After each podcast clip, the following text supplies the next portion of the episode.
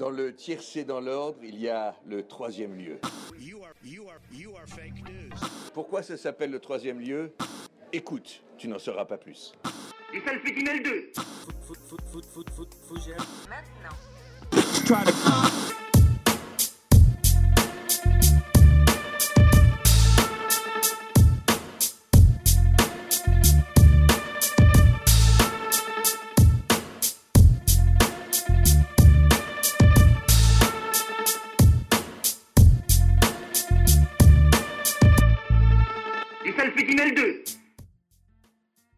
Bonsoir à toutes et à tous, j'espère que vous allez bien, vous êtes en train d'écouter le podcast numéro 31 de la saison 4 du 3 lieu, votre radio étudiante préférée. Pour les nouveaux, bah merci d'être avec nous ce soir, si tant est que vous l'écoutez le soir. Et pour les habitués, comme d'habitude, merci de votre fidélité, euh, ça fait chaud au cœur. Enfin, pour l'ensemble de nos auditeurs, allez nous partager sur les réseaux, hein, ça fait toujours plaisir et ça mange pas de pain. Insta, Twitter, Facebook. Faites-nous découvrir aussi, pourquoi pas, vos, parents, vos frères et sœurs, vos collègues, vos amis, vos grandes-tantes, votre cousine par alliance de la sœur, de l'oncle Germaine de la famille Lambert, qui habitait à côté de la voisine du professeur de mathématiques de votre grand-père lorsqu'il était en 5ème B au collège Jacques Prévert. Et comme cette vanne commence à être un peu longue, pour vous comme pour moi, hein, tout de suite le sommaire. Alors cette semaine, vous allez vous régaler, comme après avoir réussi à la perfection une recette de Laurent Mariotte, et avec en plus, vous allez voir un petit dessert surprise, je vous en dis pas plus, vous allez le découvrir dans quelques instants. Mais on commence tout de suite avec euh, Hugo Dervisoglou, qui pour la deuxième fois consécutive vous livre l'actualité de la semaine, l'Espagne qui légalise l'euthanasie, la répression à Bermanie qui euh, dégénère, fusillade à Atlanta, l'affaire Big Malion, Manodou qui euh, aux Jeux Olympiques de Tokyo qui se qualifie, et encore bien d'autres infos dans la chronique actuelle. Cédric, euh, je le dis pour les nouveaux hein, qui nous écoutent, mais les autres, je les entends déjà qui commencent à s'impatienter sur leur fauteuil, là, à s'exciter. Vous avez attendu toute la semaine, et il est là, enfin. Le flic citérien, cette semaine sur la télé-réalité sous toutes ses formes, sur Netflix, les parodies, les 20 ans de Love Story, etc. Vous écoutez déjà ma voix en introduction, j'espère qu'elle ne vous est pas trop désagréable, hein, parce qu'après Cédric, eh bien, je vous ferai une petite chronique, une nouvelle chronique de la folle histoire, cette fois-ci consacrée à Barbie, la poupée qui changea à jamais l'histoire du jouet. Elle est là, la surprise, le dessert inattendu, ça y est. Le prochain chroniqueur qui vient, euh, vous le connaissez, vous l'avez jamais vu, même nous on, l'aperçoit que très peu, hein. certains racontent même que c'est une légende, qu'il serait dépourvu de cordes vocales, et pourtant bah, vous allez l'entendre dans une fabuleuse chronique euh, sur The Big Lebowski et le cinéma des frères Cohen. C'est Terence, le monteur de cette émission. Je complimente sa chronique hein, parce qu'à tout moment il peut me couper au montage, alors soyez sympa avec lui. Et enfin, Hugo, euh, pas le même que le premier, hein, un autre, qui une fois n'est pas coutume nous parlera de sport et plus précisément de la chance dans le sport. Si vous aimez ces chroniques d'ailleurs, ou le sport en général, sachez qu'il va lancer une émission euh, le mois prochain, une émission mensuelle sur le sport, avec des chroniques, des débats, des jeux, un peu comme le flic citérien, mais pour les sportifs cette fois-ci. Et vous pensez que c'était fini? Bah pas du tout. Ce podcasting qui déjà accueillait une bonne surprise avec la première chronique de notre monteur préféré, continuez à le complimenter, hein, c'est toujours lui qui monte, eh bien ça faisait longtemps, mais nous revenons, ça y est, avec un débat de fin d'émission en lien avec l'actualité sur l'euthanasie. Après que l'Espagne ait franchi justement le grand, euh, le grand pas devenant le sixième pays au monde à le légaliser, que pensez-vous de cette pratique? Utilité médicale, point de vue moral ou raison politique? Nous tenterons d'y répondre avec Jonas, Cédric et moi-même. Et je vous laisse tout de suite avec la première chronique, Hugo, qui vous raconte l'actu en 5 minutes.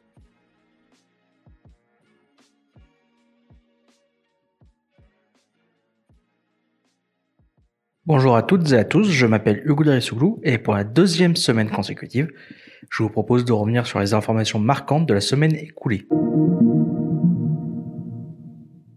Au programme cette semaine, l'Espagne légalise l'euthanasie, la France pourrait suivre le même chemin. Les manifestations pro-démocratie ne faiblissent pas en Birmanie malgré la violente répression de la junte militaire. Toujours en Asie, la diplomatie chinoise sur le pied de guerre. Aux États-Unis, la crainte d'une nouvelle attaque terroriste et raciste après les fusillades d'Atlanta mardi. L'ancien Premier ministre Manuel Valls épinglé pour ses frais de campagne lors des municipales de Barcelone en 2019. En France, Nicolas Sarkozy reprend rendez-vous avec la justice dans l'affaire Big Malion. Et pour conclure, une large page sportive avec la qualification olympique de Florent Manodou. Alexis Pinturo succède à Luc Alphand et est le dernier espoir des rugbymen français après la victoire face au Pays de Galles samedi. L'Espagne est devenue le sixième pays au monde à autoriser l'euthanasie et les suicides médicaments assistés. La chambre basse du Parlement approuvé la réforme proposée par le gouvernement socialiste dirigé par Pedro Sanchez avec 202 voix sur 350. La réforme entrera en vigueur le 1er juin, mais ne fera pas de l'Espagne une terre d'accueil pour les patients en fin de vie. Les patients souhaitant bénéficier de cette aide devront réunir plusieurs conditions. Souffrir d'une maladie grave et incurable ou de douleurs chroniques et incapacitantes, être citoyen espagnol ou résider en Espagne, formuler de lui-même la demande par écrit et répéter la demande 15 jours avant la date fatidique. Par ailleurs, les médecins auront un droit de veto et chaque dossier sera examiné par une commission d'évaluation. La législation espagnole rejoint celle de la Belgique, des Pays-Bas, du Luxembourg et de la Suisse. En France, le débat va revenir prochainement à la une de l'actualité après le suicide de l'ancienne secrétaire d'État socialiste Poète Guinchard, atteinte d'une maladie génétique, l'ancien élu du Doubs, âgé de 71 ans, a eu recours au suicide assisté le 4 mars à Berne. Une proposition de loi déposée par le député de Charente-Maritime Olivier Falorni, rattaché au Parti radical de gauche, sera discutée à l'Assemblée nationale le 8 avril. Elle prévoit des dispositions équivalentes à la loi espagnole. En France, la loi Claes-Leonetti, votée en 2016, instaure le droit à la sédation profonde et continue. Il est toutefois strictement interdit d'administrer un médicament ou toute autre substance mortelle dans le but de provoquer la mort. En Birmanie, les manifestations pro-démocratie ne faiblissent pas. Malgré la répression de la junte militaire et la mise en place de la loi martiale le 14 mars dans plusieurs communes de la capitale Rangoon. La répression des manifestants anti-coup d'État aurait fait 44 morts depuis le 1er février. La République populaire de Chine accentue la pression sur ses détracteurs.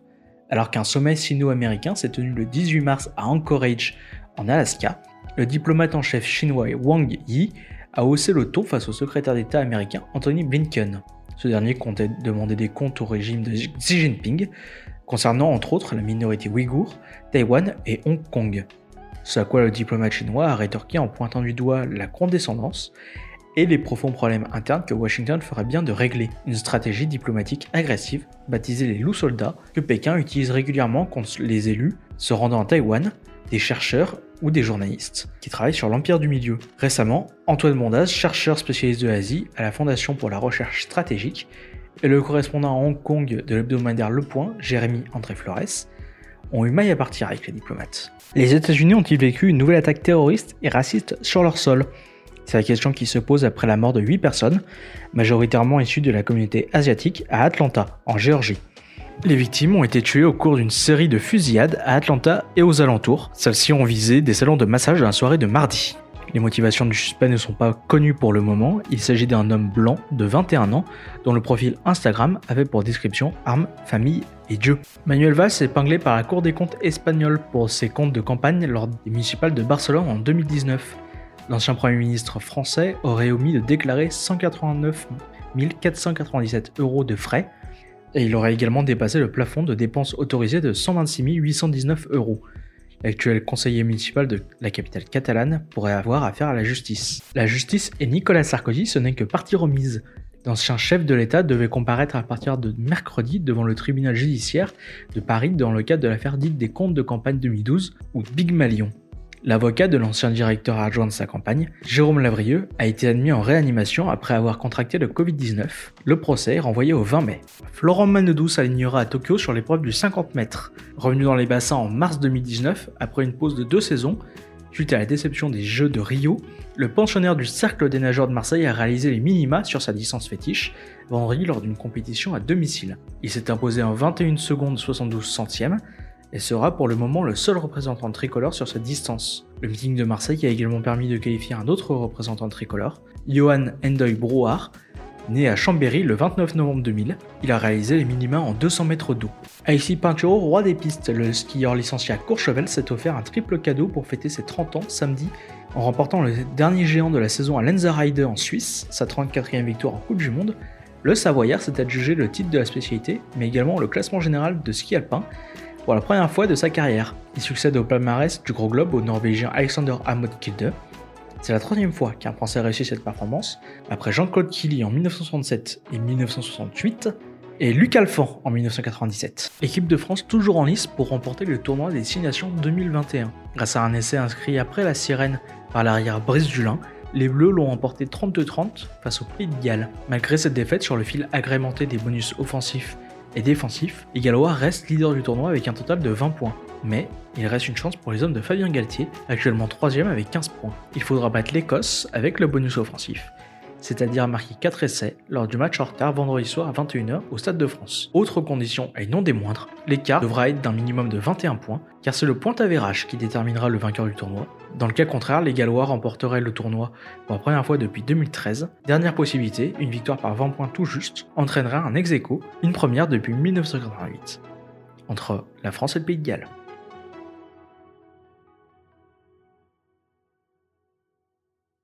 Cette semaine au sommaire, je vous promets que ça va bien se passer. On va parler télé-réalité, le nouveau phénomène de vos plateformes, parce qu'on ne sait plus quoi consommer sur les plateformes du net, c'est le fixitarien. Et oui, de plus en plus de plateformes misent sur le contenu au-delà de celui des séries, le genre le plus populaire du moment, mais elles se tournent de plus en plus aussi vers le divertissement, comme C'est du gâteau dont je vous ai parlé dans le pilote de ma chronique et que vous n'avez donc jamais entendu, et donc il n'y aura jamais de saison 2. Netflix avait déjà un catalogue de quelques émissions achetées, voice codées, mais se lance désormais dans ses propres productions. Ainsi a été internationalisé The Cycle, adapté de Grande-Bretagne, cette télé-réalité d'un nouveau genre a été développée aux États-Unis, au Brésil ou encore en France. Le concept est plutôt simple. Des candidats sont enfermés dans un immeuble, sauf que... Ils sont chacun dans des appartements avec pour seul contact possible un réseau social nommé The Circle, grâce auquel ils peuvent discuter. Pas de visio, pas d'audio, les candidats parlent à voix haute et leur message s'écrit sur la conversation avec les autres. Le but est de devenir le plus populaire du siècle en étant soi-même, ou bien une personne fictive, un peu comme sur un vrai réseau social. Un cocktail qui donne un divertissement rafraîchissant, qui change où la bienveillance règne, mais on ne s'ennuie pas. Dans la version française, c'est bien plus de, stratégies qui ont lieu, ce qui n'empêche pas qu'ils apprennent à se découvrir, à créer des liens, jouent aux jeux proposés par le cercle et doivent classer les autres candidats. Les deux en haut du classement deviennent influenceurs et désignent la personne à éliminer. Parmi les faux candidats, deux mamies peu expertes. Circle message. Timide également. Timide également. J'espère très rapidement. Le petit emoji qui tire la langue. Le stress est passé, je suis déjà dans le bain. Mais quelle Marie Chaudas, elle Qu'on peut répondre. J'irai bien dans le bain avec toi, ha ha ha. Et tu mets un cœur. C'est un garçon. Oh, il, a, il, a, de l'humour. Il n'a pas le temps. oh Mais il est fou furieux celui-là C'est lui le mec qui a dit qu'il était timide C'est celui que je pensais tout mignon. Bah, je pense que Nicolas fait sensation, puisqu'il a lancé une petite phrase rigolote. Il n'est pas parti déjà pour draguer, c'est pour être drôle. Je pense qu'il y a peu de place pour deux. Circle, message? Pas trop dur, le râteau, c'est le premier du cercle, non? Ah bon? Quel râteau? Netflix propose également sur le même principe Love is Blind, un mélange entre Marie au premier regard et The Circle, où des futurs couples ont trois semaines pour se découvrir après s'être choisis sans se voir et doivent décider s'ils vont se marier. Pour finir avec The Circle, notons un très bon casting de personnalités très différentes, loin des beaux corps sculptés et des visages charmants des candidats et candidates de Love Island d'Amazon Prime Video. Ce format, venu lui aussi de Royaume-Uni, fut la nouvelle figure de proue de, cette plateforme qui tenta de tirer son épingle du jeu. Après l'échec retentissant de Dutch Leyland, une série française qu'ils avaient tenté de lancer, Amazon Prime a misé beaucoup sur cette télé-réalité qui cartonne outre-Manche avec presque 50% des 16-34 ans qui sont branchés sur ITV2 durant sa diffusion. Pour appâter le chaland vers ce programme, la plateforme a fait appel à Nabila pour animer le programme. Bon, ce n'est pas la meilleure, mais ce n'est pas la plus mauvaise, disons qu'elle débute. Ça reste toujours mieux que David Ginola. Et sinon, euh, c'est quoi le concept? Allez-vous me demander. Vous avez raison, quel est le concept? Le concept, euh, le concept, comment dire? C'est une sorte de love story interactif. Perdu sur une île, une île paradisiaque d'Afrique du Sud dans un sublime loft, garçons et filles se choisissent pour former un couple aidé par le public qui vote pour qui va avoir un date avec qui. Bon, ça reste une interaction assez légère. Les deux seuls épisodes disponibles car arrêtés à cause de la crise du Covid en mars dernier sont remplis de gens qui se tournent autour des jeux de soirée de jeunes adultes qui sont ici pour, euh, s'aimer. D'ailleurs, on, est face à une nouvelle manière de travailler l'image, une esthétique plus léchée, c'est le cas de le dire, euh, qui change de ce qu'on a l'habitude de voir. Une mise en image assumée avec des jeux pour les candidats vraiment faits pour faire monter la température. À mettre à leur avantage, ils s'engueulent peu, mais pour des raisons sentimentales, donc disons que ça reste dans le cadre du jeu. Laissons Fabrice Lucchini conclure sur sa réaction en découvrant dans C'est à vous cette nouvelle télé-réalité. La position oui. Elle est très simple, c'est la fin de l'Occident. Là, tout est là, il y a une énorme robe, il y a un moule tub, il y a des cuisses, il y a des muscles, il y a au niveau QI, pas pire qu'un autre, mais ça lit pas Spinoza, ça travaille pas La Fontaine.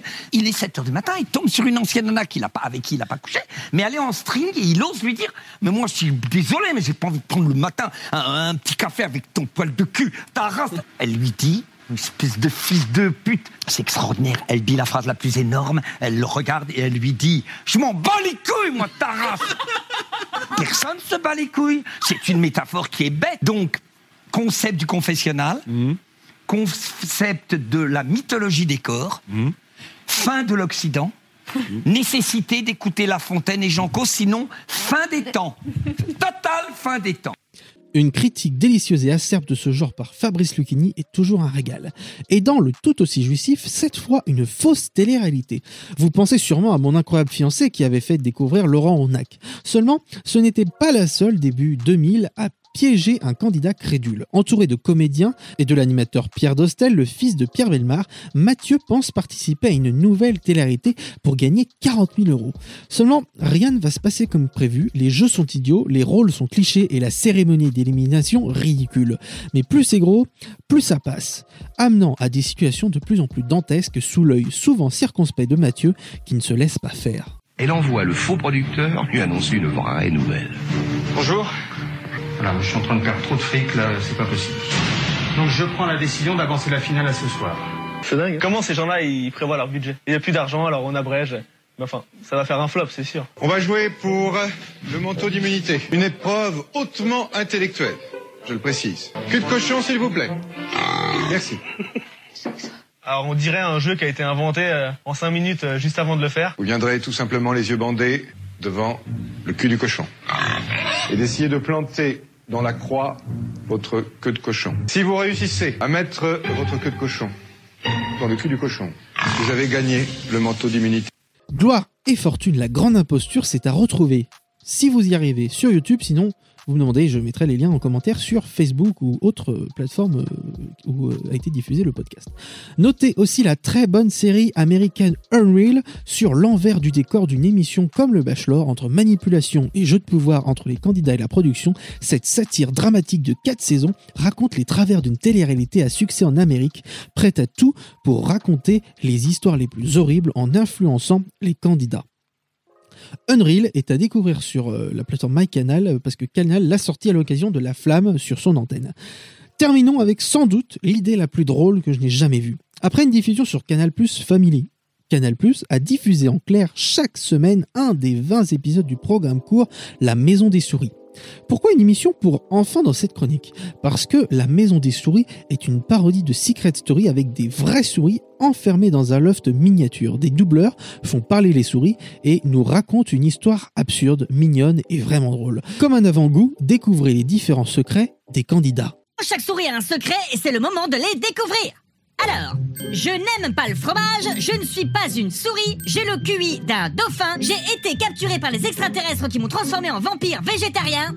N'importe quoi ça. Bon. Avant j'étais un oiseau et j'ai subi 67 opérations de chirurgie esthétique. Je suis la célèbre petite souris. Je ponds des œufs. Je suis l'animal de compagnie de la fille de Beyoncé.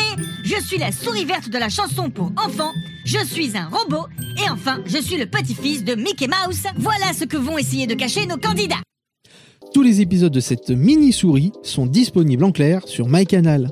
Bon, bah voilà, ça s'est plutôt bien passé. Hein. À très bientôt sur les antennes du troisième lieu et surtout, parce que la télé-réalité n'est rien que la réalité de la télé, soyez flexitariens.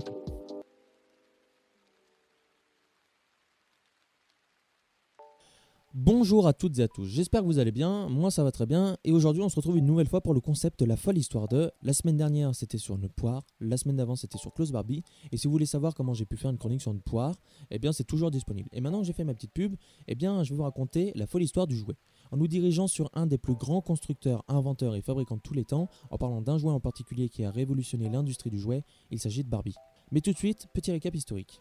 L'origine du jouet n'a cessé d'évoluer depuis toujours. On retrouve des traces datant de la préhistoire, allant des petits bouts de bois Il est très beau, c'est un sacré bout de bois. aux pierres plus soigneusement polies. Les avancées de la technique et surtout les découvertes régulières de nouveaux matériaux permettent bien évidemment de confectionner de nouvelles choses, qui s'apparentent au départ à ce que l'on voit de ses propres yeux, des hommes, des animaux. On est encore loin des tableaux imaginaires de Salvador Dali représentant des mondes fondus ou des éléphants avec des pattes géantes. Aux peintures pariétales et aux galets déjà prétaillés, on passe à des statuettes en fer et en bois représentant la seule chose qu'on sait à l'époque romaine et même encore aujourd'hui, la guerre. Des soldats, des chevaux, des armes sont confectionnés pour les jeunes voulant faire comme papa, et ça pendant très longtemps. C'est vers la fin du 19e siècle seulement que les jouets commencent à devenir les objets soignés et plus travaillés que l'on connaît aujourd'hui. On passe de matériaux naturels à des matériaux synthétiques comme le plastique, le textile ou le polychlorure de vinyle. Voilà, je suis pas sur tout là, mais on va le laisser. La démocratisation des jouets dans les familles les plus modestes se développe, car avant plus réservée à la population la plus riche. Mais c'est la poupée qui se démarque le plus et surtout c'est le jouet le plus populaire depuis la nuit des temps. Les statuettes, les figurines, les poupées vaudou, les faux bébés qui disent maman et ça que ça soit pour les filles ou les garçons. Dans l'ensemble en fait on miniaturise tout ce qui peut être miniaturisé, les humains, les animaux, les véhicules comme on en trouvait déjà dans la Grèce antique. Certes c'était pas des Tesla Model 3 hein, mais plus des charrettes tirées par des chevaux. On trouve également des jeux de construction pour faire comme les architectes, etc. Aujourd'hui la plupart des jouets pour adultes et pour enfants sont dotés de technologie ou au moins d'électronique. On n'a qu'à le voir sur les statistiques du marché de la pile. En France, c'est environ 600 millions de piles qui sont vendues chaque année. Autant dire que le petit lapin du Racel, il s'en met plein les poches ce bâtard. Mais les jouets traditionnels persistent tout de même et je vais vous le prouver en vous parlant de l'un des plus gros constructeurs de jouets au monde, Mattel. Société américaine de constructeurs de jouets, éditeur de la poupée Barbie, numéro 2 sur le marché mondial après que Lego soit devenu en 2017 le plus gros fabricant de jouets au monde. Ruth Handler. Née en 1916, Ruth est une femme d'affaires américaine qui va pousser son mari et elle à se lancer dans l'industrie du jouet. Contrairement à ce que l'on peut penser, et comme c'était la norme avant, hein, elle était la femme d'affaires et lui était le créatif. Et c'est en 1945 que Mattel est créée. Mattel est fondée par son mari Elliot Handler et Matt Matson, ce qui forme avec la contraction de leurs deux prénoms Matt L. Ils vont inventer plein de choses, hein, comme par exemple un pistolet à pétard capable de tirer plusieurs fois pour satisfaire les petits garçons. Mais Ruth, elle, elle préfère se concentrer sur des jouets pour les filles, hein, car plus de jouets sont créés pour les garçons que pour les filles. On est dans les années 50, alors bien entendu, les camions de pompiers, les costumes de cow-boy, les figurines de soldats, tout ça n'est pas pour les filles. On reste dans les stéréotypes de base, hein, dans lesquels les hommes vont travailler, ils ont plein de possibilités, et les filles, elles, elles ne peuvent que rester à la maison et jouer avec de faux bébés pour être la maman au foyer, pendant que les garçons, eux, peuvent devenir ce qu'ils veulent. Et c'est en Suisse qu'Oroth a l'idée d'une poupée qui sera par la suite la poupée la plus vendue de tous les temps. Elle va apercevoir dans un magasin, hein, à l'improviste, une poupée de 30 cm de haut qui s'inspirait d'une prostituée présente dans une bande dessinée allemande. Et cette poupée, elle était destinée aux hommes pour leur remonter le moral après la guerre. Mais cette poupée, Lily, ne représentait en rien les femmes au foyer euh, que les enfants prennent en exemple. Ruth a alors la conviction qu'elle tient là un futur jouet pour les petites filles. Elle en rapporte aux États-Unis et c'est Jack Ryan qui a rejoint la société en 1955 qui s'y Le responsable de recherche et développement travaille dessus et en vient à créer Barbie, prénom inspiré de la fille de Ruth, Barbara. Un seul problème, la poupée n'avait pas changé. Ils avaient fait le choix de lui laisser ses 30 cm, sa taille fine, ses longues jambes, ses cheveux blonds, mais surtout sa poitrine. Et une poitrine sur une poupée, bah c'était pas possible, les hommes y comprenaient pas.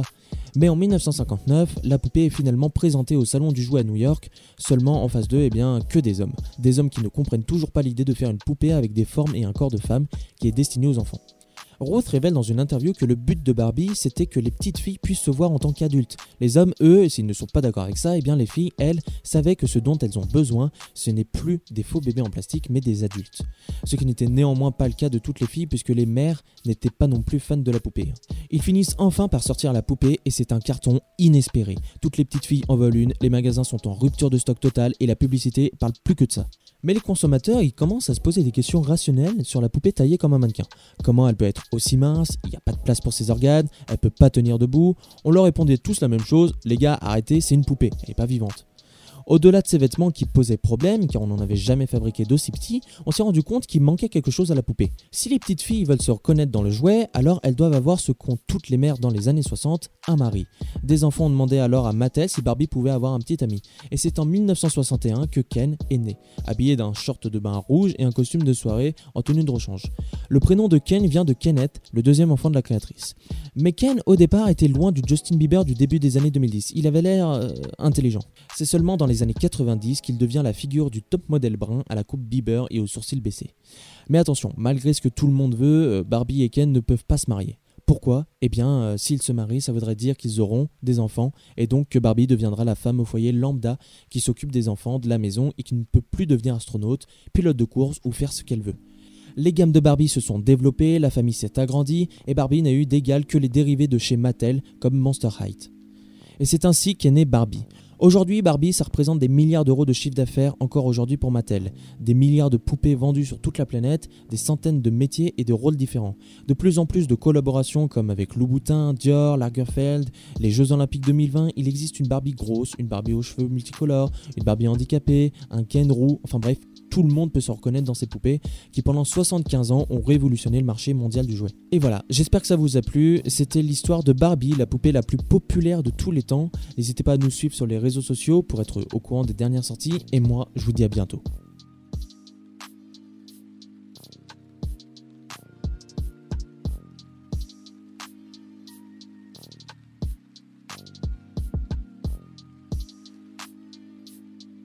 Bonjour, je m'appelle Terence et je suis le monteur de la radio. Oui, on peut dire que je suis la personne qui vous offre des podcastines merveilleusement montés. Mais je ne suis pas ici pour faire ma promo. Abonnez-vous à ma chaîne YouTube Pop-up P-O-P apostrophe U-P. Bref, je suis ici aujourd'hui pour vous parler d'un film que j'apprécie énormément, à savoir The Big Lebowski.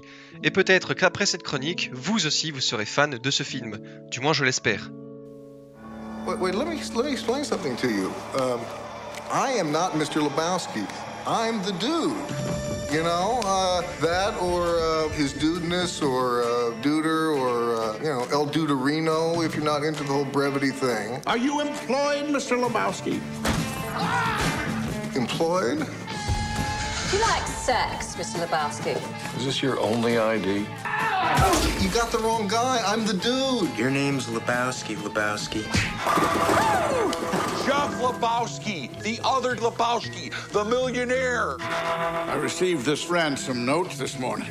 This is a bummer, man. They want you to take the money and act as courier. What do you mean, man? What the hell is this? My dirty undies, dude. The whites. Let's take that hill! Why should we settle for 20 grand when we can keep the entire million?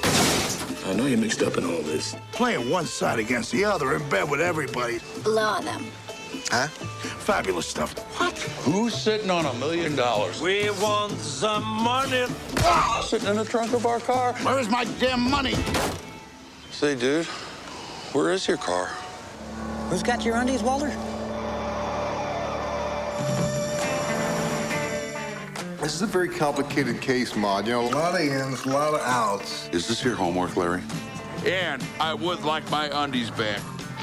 A lot of uh, strands to keep in my head, man. Whoa! Hey, careful, man. There's a beverage here, huh? I like your style, dude. I have no choice but to tell these bums to do whatever is necessary to recover their money from you. They were Nazis, dude? They were nihilists, man. They kept saying they believed in nothing.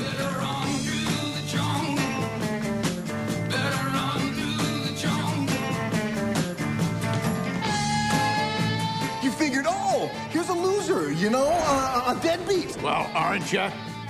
Well, yeah. You cannot drag this negative energy into the tournament. Jeffrey, Maud, love me. uh, that's my robe. I'm throwing rocks tonight. It don't matter to Jesus? this could be a, a, a lot more uh, uh, uh, complex. I mean, it's not just, it might not be just such a simple, uh, you know? Alors, c'est un film sorti en 1998 et qui est réalisé par Ethan et Joel Cohen, autrement appelés les frères Cohen dans l'industrie du cinéma. Ils sont aussi connus pour avoir par exemple réalisé O Brother en 2000 et Burn After Riding en 2008. Et du coup, que raconte ce film? Nous suivons l'histoire d'un homme, Jeffrey Lebowski, play The Dude en version originale ou le Duc en version française. Moi, je suis le duc. C'est comme ça qu'il faut m'appeler. Pour le bien de la communauté des comédiens de doublage français, je l'appellerai le Duc, qui est un homme sans histoire, sans emploi et qui a pour seul but de se la couler douce en jouant au bowling avec ses amis. Un soir, en rentrant chez lui, il est attendu par deux hommes qui travaillent pour un certain Jackie Triorn et ils lui disent que sa femme lui doit de l'argent. Ma, ma quoi? Ma femme? Sauf qu'il s'agit d'une erreur puisque la personne qu'il recherche est millionnaire et mariée, alors que lui est pauvre et en plus il est célibataire. Autant dire qu'ils sont tombés sur le parfait minable. Attention, c'est pas moi qui le dis. Il a l'air plutôt d'un naze. Ah, vous voyez? Par la suite, il va rendre visite à ce fameux Jeffrey Lebowski pour lui demander un dédommagement puisque l'un des deux hommes, qui s'appelle Bill, a uriné sur son tapis. Ah non, j'ai dit qu'un certain Wu avait pissé sur mon tapis. Ah, ah oui, autant pour moi. Le rendez-vous se passe mal et il est viré. Et votre tapis, c'est votre problème. De même que chaque minable sur cette planète est responsable de son sort. Ah bah vous voyez, c'est pas moi qui le dis, hein. Sauf que rebondissement, le lendemain, la femme de ce fameux Jeffrey Lebowski semble être enlevée et le duc, pour les comédiens de doublage français, va être chargé de la retrouver. Donc, si on récapitule, on a un minable qui se fait agresser par deux hommes en début de film qui disent travailler pour un certain Jackie Triorn et il recherche sa femme qui n'est pas sa femme mais celle d'un gars qui porte son nom pour récupérer de l'argent. Mais le lendemain, cette femme est enlevée et le minable du début qui s'est fait agresser est chargé de la retrouver. C'est un peu le bordel quand même, hein. Mais attendez, attendez, ne passez pas ma chronique, je vais tout vous expliquer. Et pour cela, on doit parler des deux réalisateurs. Les frères Cohen ont une façon bien particulière de faire du cinéma, à savoir utiliser le hasard comme principe scénaristique. Si on prend pour exemple les deux films que j'ai cités, à savoir O Brother et Burn After Reading, eh bien on peut remarquer que le hasard est quand même très présent. Pour cela, si vous avez vu ces deux films, essayez d'en faire un résumé. Et oui, c'est pas si simple.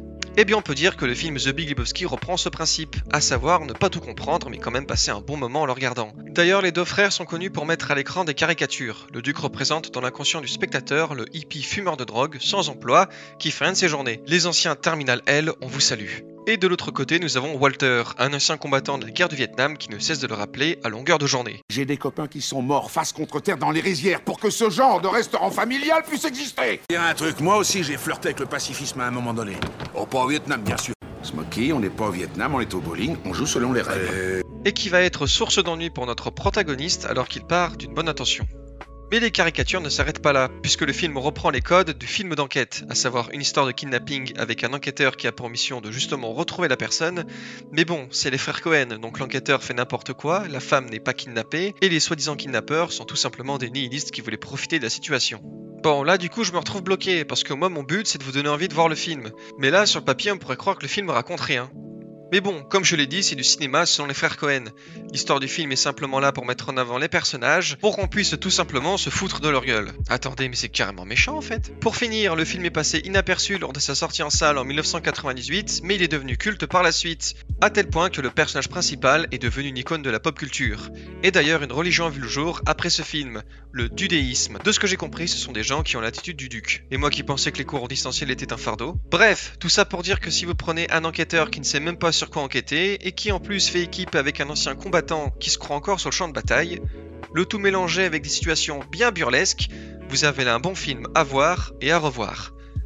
Bon allez, je vous laisse, je dois faire le montage du podcasting maintenant. Peace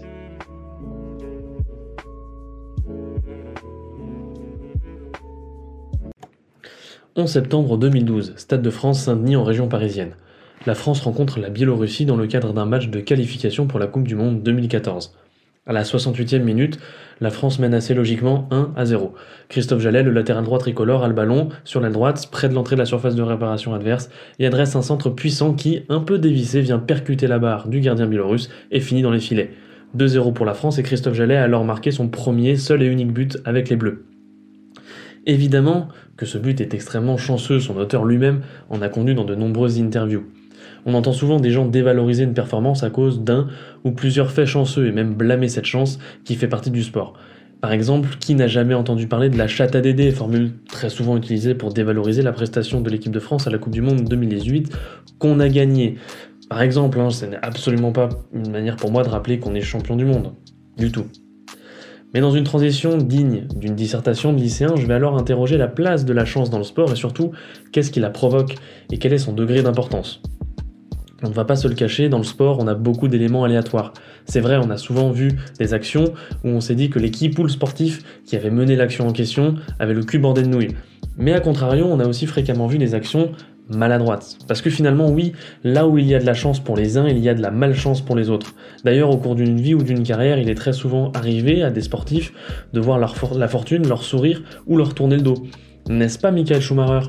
Non mais sans déconner, le gars a risqué sa vie sur des circuits du monde entier à 300 km/h dans des cercueils roulants pendant près de 20 ans Rien. Par contre, il s'est légumifié à l'arrêt sur des skis alors qu'il portait un casque.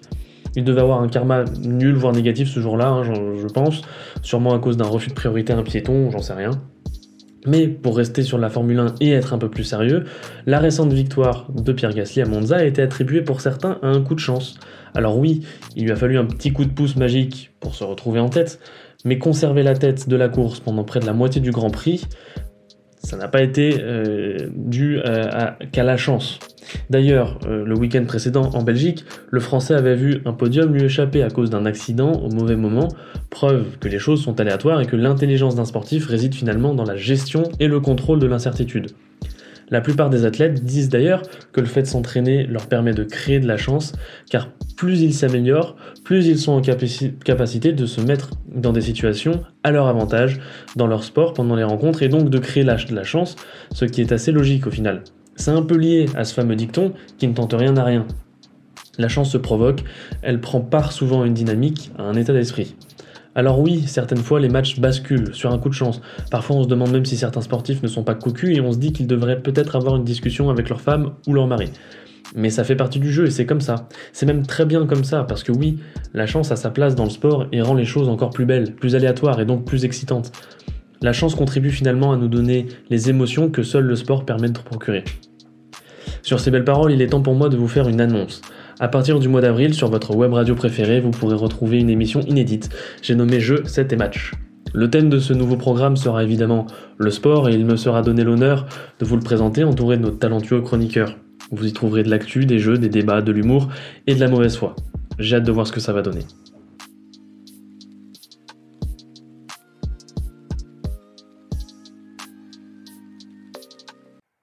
Salut à tous, euh, on se retrouve pour euh, ce podcast numéro 31 avec un débat. Ça faisait longtemps qu'on s'était pas retrouvé pour un débat euh, final d'émission.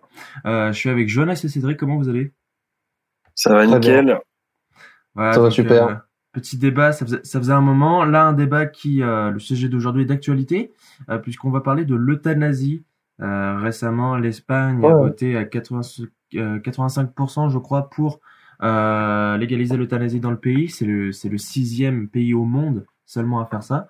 Euh, Qu'est-ce que vous pensez, vous, de, de l'euthanasie en général? Est-ce que vous êtes, euh, vous avez plutôt une opinion favorable pour, pour, pour le truc ou plutôt défavorable?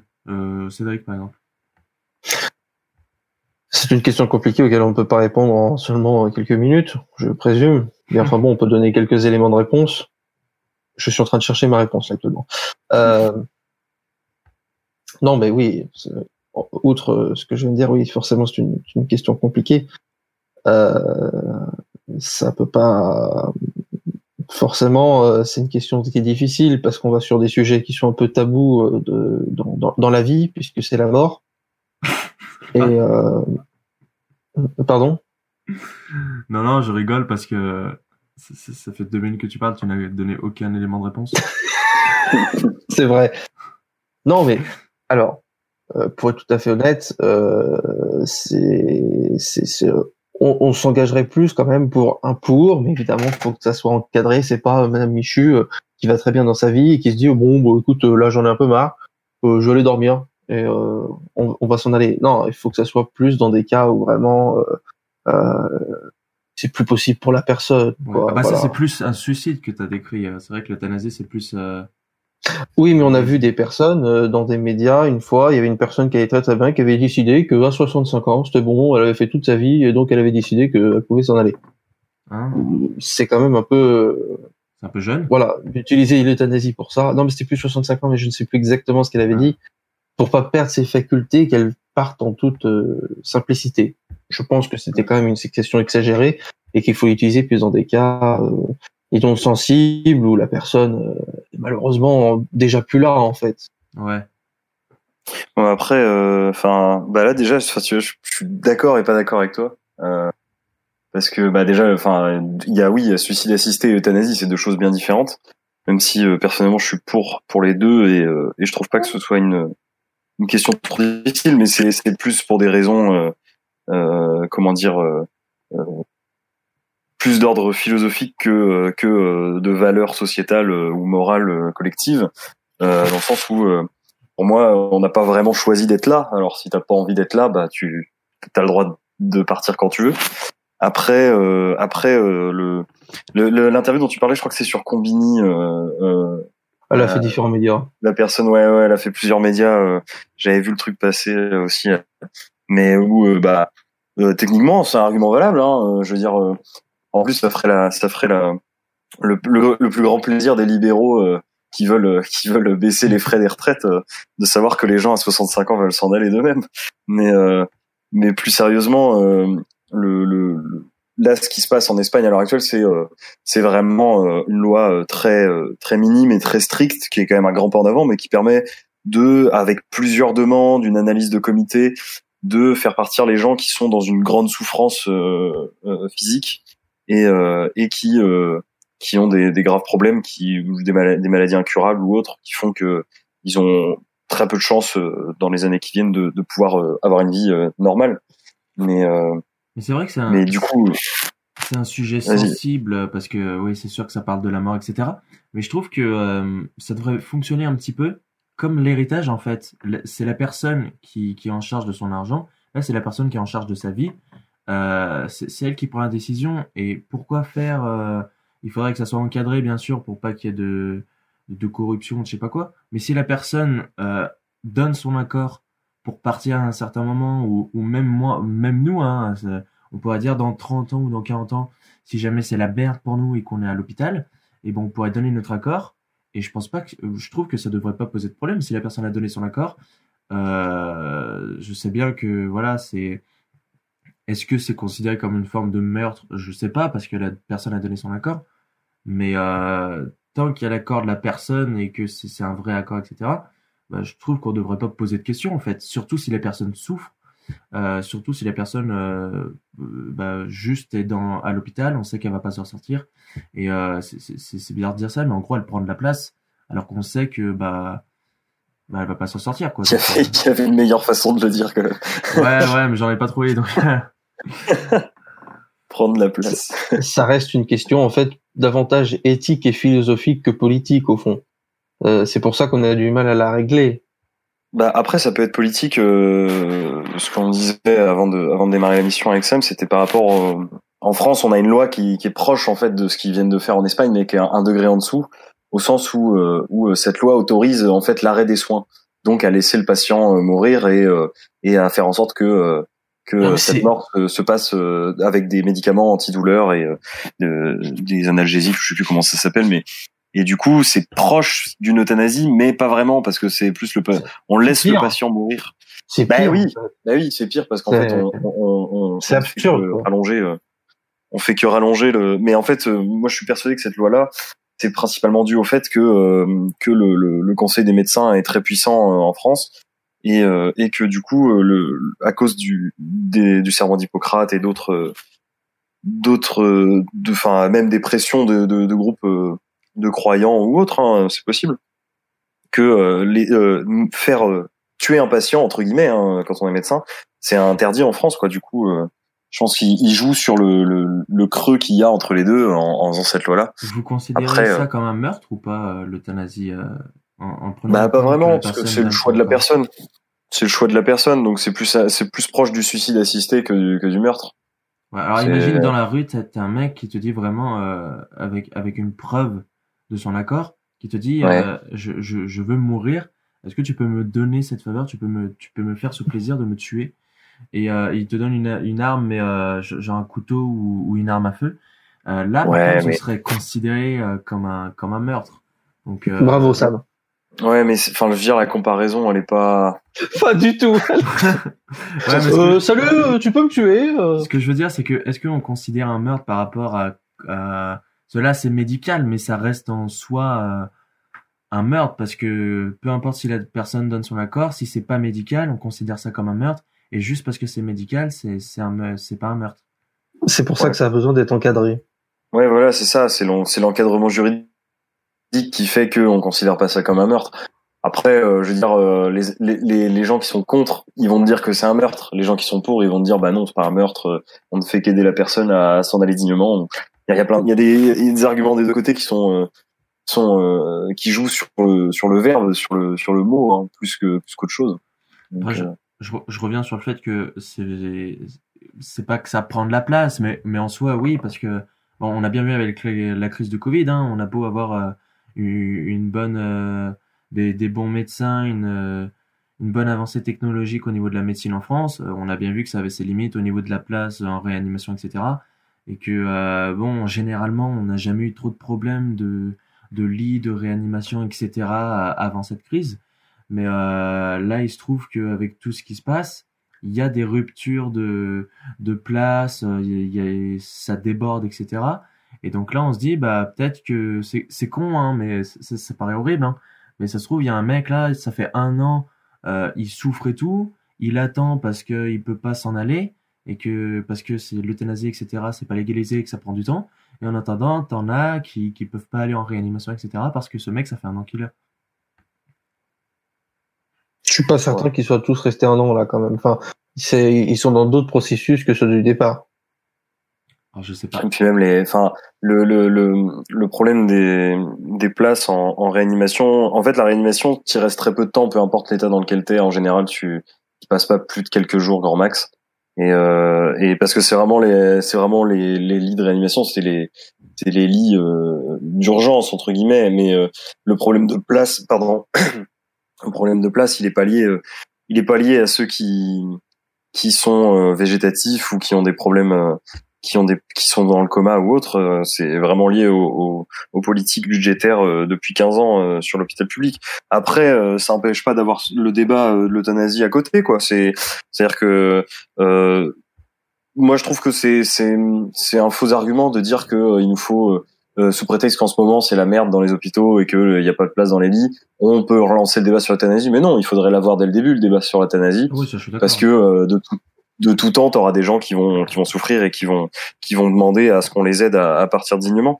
Euh, après, euh, après c'est vrai que c'est c'est vrai comme tu dis, c'est dommage, enfin c'est con, mais si le problème des lits en ce moment permet de relancer le débat, bah faut c'est un peu hor- horrible à dire, mais faut en profiter pour relancer le débat, quoi. Mais euh, mais je pense pas que je pense pas que le débat soit relancé par ça. Je pense qu'il est, il est plus relancé justement par le fait que les Espagnols euh, viennent d'adopter la loi, que les Portugais euh, sont en processus d'adoption, même si le Conseil constitutionnel a jugé la loi euh, non constitutionnelle justement en, au Portugal. Euh, En France, celle qui a vraiment relancé le débat, c'est quand même Paulette euh, Guinchard, euh, qui a eu recours, qui était députée et qui a eu recours à, justement au suicide assisté euh, en, en Suisse, il me semble, ou je ne sais plus où, qui a quand même laissé une. une, une je crois que c'était Belgique, je crois. Tout, tu, tu, ouais, Belgique ou Suisse, enfin, bon, c'est ces pays-là qui, qui le font, qui avait quand même laissé toute une explication et son mari qui expliquait avec, dans, dans, dans un très bel article sur, euh, je ne sais plus si, que, dans quel journal, Libération ou Parisien, je sais plus. Euh, et qui a quand même, quand même expliqué qu'en fait, euh, elle, son problème, c'est que d'un moment, elle qui a pas, toujours passé son temps à parler, et du fait de sa maladie, se sentait ne plus pouvoir parler, et pour elle, c'était impossible de, de, de se dire qu'elle pouvait continuer à vivre dans cet état-là. En fait, c'est c'est c'est principalement en fait sur ces sujets-là, moi, je pense qu'il qu'il qu'il- qu'il faut euh, qu'il faut légiférer, quoi. Mm. Après, d'un point de vue politique aussi, euh, par exemple, la Belgique, qui l'a légalisé, ou même les Pays-Bas, on est, il y a que, il y a quatre pays européens euh, qui, et au niveau de la Il politique, y a que six pays dans le monde, hein. Hein Il y a c'est la, Col- il y a la Colombie, le Canada, et après les, les, les autres, ils sont, en- ils sont tous en Europe. Il y a très très peu de pays qui ont légalisé euh, ouais, ouais, il y a que quatre pays en Europe et euh, non, je crois que c'est Nouvelle-Zélande, euh, il me semble, et le Canada. Mm. Mais par exemple, la Belgique, qui est juste à côté de la France, c'est globalement la- la- à peu près la même politique, enfin pas au niveau du gouvernement, etc. Mais euh, et pourtant, on a totalement une vision un peu différente. Je sais pas depuis combien de temps euh, la Belgique l'a légalisé, mais même les pays du Nord, euh, tout ce qui est Finlande et tout, les, les pays où il fait froid là, euh, c'est- vrai qu'ils ils sont très développés, surtout au niveau médecine, éducation, etc. Et pourtant, euh, de, de ce que j'ai pu voir hier en faisant les recherches et tout, ils ont une politique sur l'euthanasie assez assez renfermée quoi. Ils, sont vraiment beaucoup plus contre par rapport à la France où il y a quand même le débat. Et, et, donc on, se demande un petit peu, on, on, peut se dire pourquoi le finalement c'est pas vraiment politique en fait, je trouve, parce que Surtout que la société est prête. hein. Il y a un sondage Ipsos euh, qui fait, qui dit en gros que 96% des gens sont pour. Alors il y en a 36% que- qui pensent qu'on, des Français qui pensent qu'on devrait avoir la possibilité de disposer d'un droit à l'euthanasie, quelles que soient leurs conditions de santé. Ça fait quand même beaucoup. Et les 60% autres sont donc pour euh, le droit à l'euthanasie, il devrait être encadré et possible uniquement en cas de souffrance grave et incurable. Voilà. Donc euh, on a aussi après avec les partis politiques, mais enfin bon. Étonnamment, c'est euh, le, euh, ceux qui sont le plus pour, c'est le Rassemblement national et En Marche. Après, est-ce que le, est-ce que l'euthanasie peut se faire uniquement par des médecins? Euh, je, je pense que oui. Mais c'est vrai que si ça pouvait résoudre le problème, ça peut être le, je sais pas, un membre de la famille ou, ou, ou je sais pas quoi qui, qui, qui pratique l'euthanasie ou. Après, je pense que ça serait compliqué. C'est délicat quand même. Hein.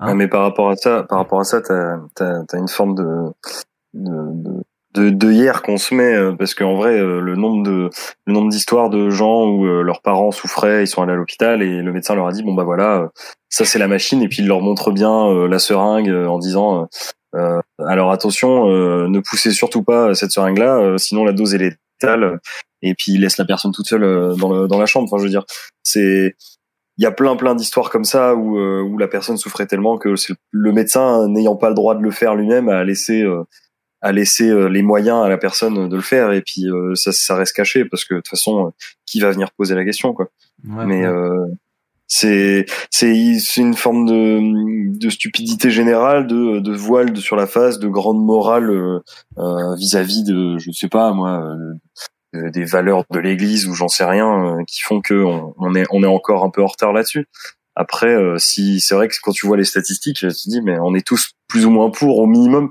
en tout cas au minimum le droit à, à, à avoir le choix de partir quand on veut quand on souffre au minimum ça et Ouais. et c'est vrai que que c'est c'est assez stupide au final de se poser des, des barrières euh, euh, légales. euh. Mais après, enfin, le meilleur exemple qu'on a en France à l'heure actuelle, c'est la- l'affaire Vincent Lambert, hein, qui est qui est qui a renvoyé à tellement de tribunaux différents. Euh, dire les parents sont quand même allés euh, sont quand même allés chercher euh, euh, une instance de l'ONU pour parce que la cour de la cour d'appel de l'Union européenne leur avait pas donné raison sur l'arrêt des soins. Donc Ouais, c'est vraiment politique, parce que s'ils sont contre, du coup, il n'y a, il y a aucune raison pour, pour laquelle ils soient contre. C'est vraiment après toutes les retombées qu'il peut y avoir. et, et ouais, je trouve que c'est con, parce que du moment que la personne est d'accord, que c'est un, c'est un peu égoïste de c'est un peu égoïste de se dire que euh, la personne souffre, mais toi, tu veux pas qu'elle s'en aille, etc., par rapport à la morale et tout, et tu laisses la personne souffrir. Donc d'un point de vue euh, comme ça, c'est un peu, euh, je trouve, c'est un peu égoïste parce que tu penses pas à la personne qui est en train de souffrir. Après, euh, ça, il faudrait euh, Ouais, directement demander à l'ONU. euh. Après, faut être sûr, faut être sûr qu'elle ait qu'elle ait envie de partir aussi, quoi. C'est ça le, c'est c'est- de toute façon tout le tout le point névralgique est là-dedans, quoi. C'est là-dessus que les gens se basent. hein. Quand la personne peut plus répondre, ils disent mais non, euh, bien sûr qu'elle veut pas partir. Et puis, enfin, ceux qui sont pour, ils vont dire ils vont dire le contraire, quoi. Mais, mais euh, ce qui serait intéressant, ce serait qu'on ait une une forme de un peu comme quand on refait ses papiers d'identité ou euh, qu'on dise bah voilà euh, moi euh, si un jour j'ai un accident euh, euh, tu sais que ce- qu'on ait un papier légal qui dise bah moi si j'ai un accident que je suis dans un état euh, végétatif euh, je veux qu'on me je veux qu'on me laisse partir quoi c'est dur à faire, ça. Parce que, ouais mais euh, tu vois avec des conditions en disant bah s'il y a aucun moyen de me soigner si si enfin ouais. tu vois ce que je veux dire genre tu mets tu mets plusieurs euh, tu mets plusieurs conditions et après tu fais en sorte que le document euh, quand t'es si ça t'arrive que le document soit analysé que qu'il y ait euh, qu'il y ait plusieurs plusieurs confirmations.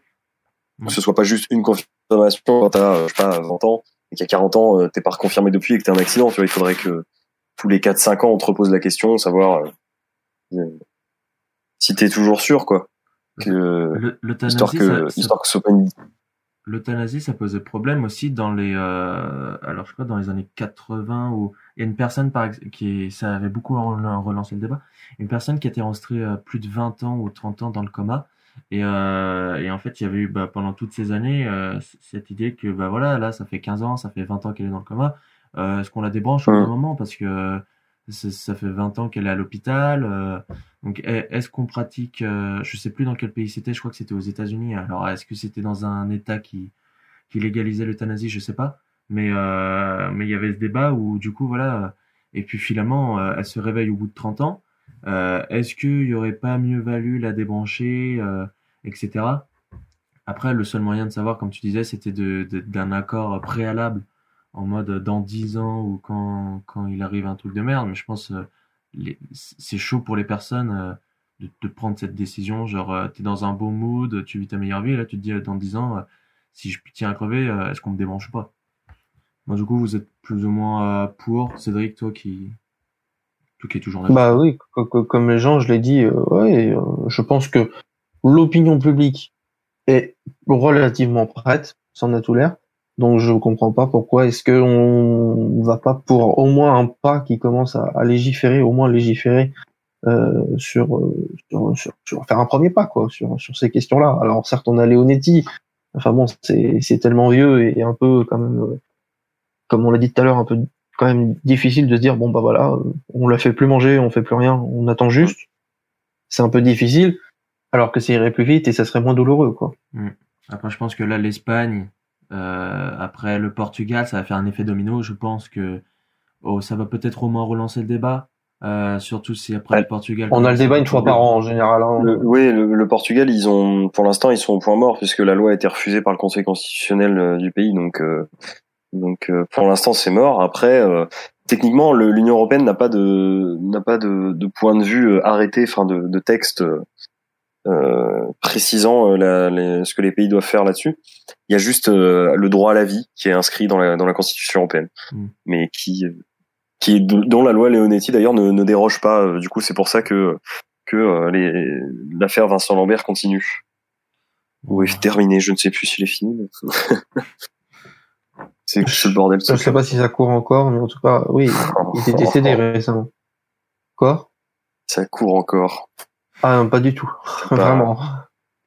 Bon bah voilà, je pense que c'est la fin de ce débat. Là, on est on est plus ou moins d'accord et euh, d'accord sur le fait que voilà tout, tout le monde est prêt, que euh, la majorité des, des personnes sont pour l'euthanasie, mais qu'il faut attendre euh, peut-être la le que, que, que, le gouvernement etc se décoince et que euh, tout ce qui est question morale euh, ça soit vu d'un autre point de vue par rapport à à l'arrêt médical assisté. Donc donc voilà, bah, c'est la fin de ce débat. Merci d'avoir participé. Euh, ça, ça, faisait plaisir de revenir pour un débat là, ça faisait un moment qu'on n'avait pas fait un débat pour euh, la fin de, de ce podcast numéro 31. Donc euh, bah merci à vous et j'espère qu'on on refera un, un, débat prochainement. Mais pour plaisir. Continue sur, continue sur les débats morbides et les, et les jeux morbides. Je suis chaud. ah oui, c'est vrai que là, les, les, fins de podcast ils sont, ils sont bien joyeux. Hein. Allez, salut à tous et euh, n'hésitez pas à faire une petite pub là du troisième lieu. N'hésitez pas à nous suivre sur, euh, sur les réseaux sociaux, Twitter, euh, Facebook, Insta, tous euh, tous les anciens podcastings, les émissions spéciales, notamment les Flixitariens, dont Cédric, le l'euro propriétaire, le de ce concept est ici. ouais. Bon, ouais. ouais. voilà, toujours disponible sur sur notre site internet, sur Spotify, iTunes et Deezer.